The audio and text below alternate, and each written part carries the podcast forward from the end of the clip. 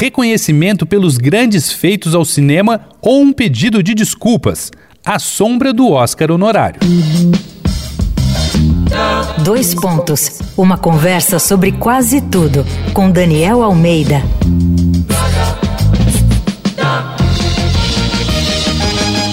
A gente continua falando do Oscar aqui na série Tapete Vermelho do Dois Pontos.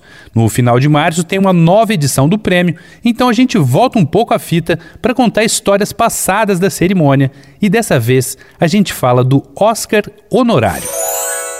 Esse troféu de muito prestígio é entregue antes da festa principal, no Governors Awards.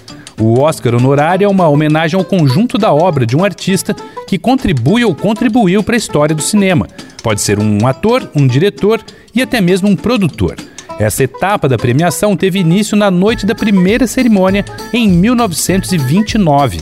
E sabe quem foi o vencedor dessa estatueta inaugural? O multi-homem Charles Chaplin pelo filme O Circo, que ele escreveu, dirigiu e protagonizou. Mas com o tempo acabou ficando evidente outro aspecto desse Oscar honorário. Por mais que ninguém assuma isso abertamente, convenhamos, virou um pedido de desculpas pelos vacilos do passado por ignorar trabalhos memoráveis ao ponto do constrangimento. Alfred Hitchcock, por exemplo, nomeado cinco vezes por obras-primas como Rebeca e Janela Indiscreta, levou o seu honorário só em 68.